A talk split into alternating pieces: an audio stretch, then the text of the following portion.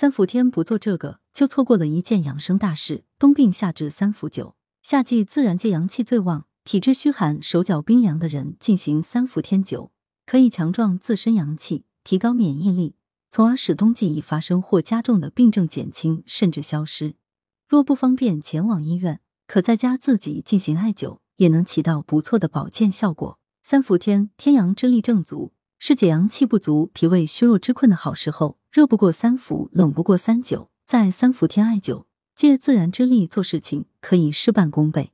借助天之充沛阳气，体内舒展之阳气，药物之辛温阳气共同引导，则寒邪易散，湿邪也借阳出表，随汗而解。尤其对于畏寒怕冷、喜温、顽固不化、精神不振、嗜睡或是舌淡而胖的阳虚之人来说，更是借三伏天天阳之力，提升体内阳气。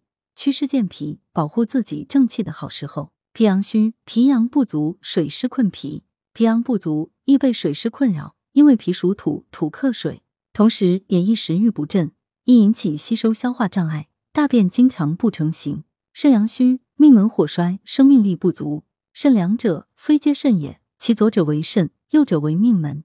肾阳虚的人，生命力不足，精力也会缺少，无精打采，嗜睡，思考能力、反应能力都会有所下降。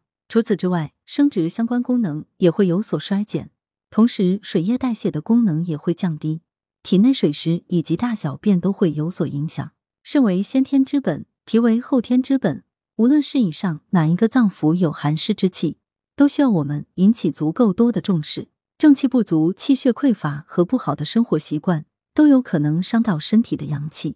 我们身体内的阳虚、寒湿重和自身正气不足、体内气血匮乏以及一些不太好的生活习惯有很大关系。比如现在夏天，很多人都只想待在空调房，很少晒太阳，热了就来一杯冷饮，日常饮食也是肥甘厚味，无不在伤害我们的阳气，让湿气滞留在体内。这样体质的人，一旦外界环境有所改变，身体就很容易被外邪入侵。暑热加湿中伏天，用纯阳之艾草逐寒湿养正气。中医温阳祛湿有很多方法，比如泡脚、晒太阳、艾灸都是非常不错的方法。现在正值气候炎热的中伏天，日常保健可以灸中脘、气海和足三里等常用穴位，对于脾胃虚弱、气血不足、正气受伤、阳虚之人很有帮助。艾草通经络、理气血、逐寒湿，是纯阳之物。关于艾叶，《本草纲目》中载，艾叶。生则微苦太辛，熟则微辛太苦，生温熟热，纯阳。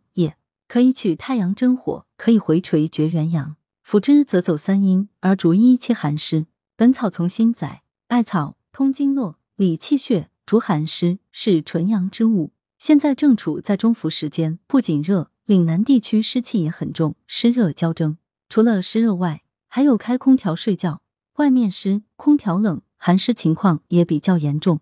现在这个天气，正是用艾条艾灸祛湿健脾、提升阳气的好时机。灸哪些穴位？足三里、中脘可健运脾胃中焦，增加人体对水湿的消化吸收运转能力。督脉为阳经之海，总督一身之阳气。艾灸督脉上的背俞穴，如肺俞、心俞、肝俞、脾俞、肾俞等穴位，不仅可以提升一身之阳气，也可以温煦相应的脏腑。肺俞还有调补肺气的作用。中医学历来有益气生血的治法，可于在心下肝上，是为血之会穴。只要是与血有关的病症，均可取用。气海穴和关元穴为人脉要穴，位置分别位于肚脐下一点五寸和三寸，能增强生殖系统功能，有培补元气、益肾固精的功效。山中在心肺之间，为气之会穴。艾灸此穴可以舒心理气。如何进行艾灸？施灸时。将艾条的一端点燃，对准阴灸的穴位，约距皮肤一点五至三厘米，进行熏烤，局部有温热感而无灼痛为宜。一般每处灸五至十分钟，至皮肤红晕即可。期间需握耳将艾灰弹落。很多人在做艾灸的过程中，或者做完艾灸后，出现局部麻胀、酸痛、痒冒凉气等的反应，这都是灸感。不同体质的人会出现不同的灸感，出现灸感不必慌张。这正说明艾灸在你身体里起作用了。每次可根据自身情况选用三至五穴。保健灸每周一至两次即可。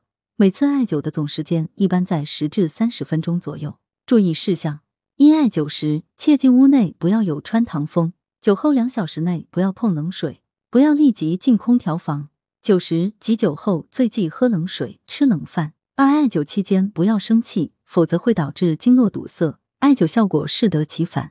三、极度疲劳、过饥过饱、酒醉、大汗淋漓、情绪不稳、剧烈运动后，脉搏每分钟九十次以上，或妇女经期忌酒。四、凡是暴露在外的部位，如颜面，不要直接灸，以免造成瘢痕而影响美观。皮薄肌少、肌肉拮据处。妊娠期妇女的腰底部、下腹部，男女的乳头、阴部、睾丸等不要施灸，关节部位不要直接灸。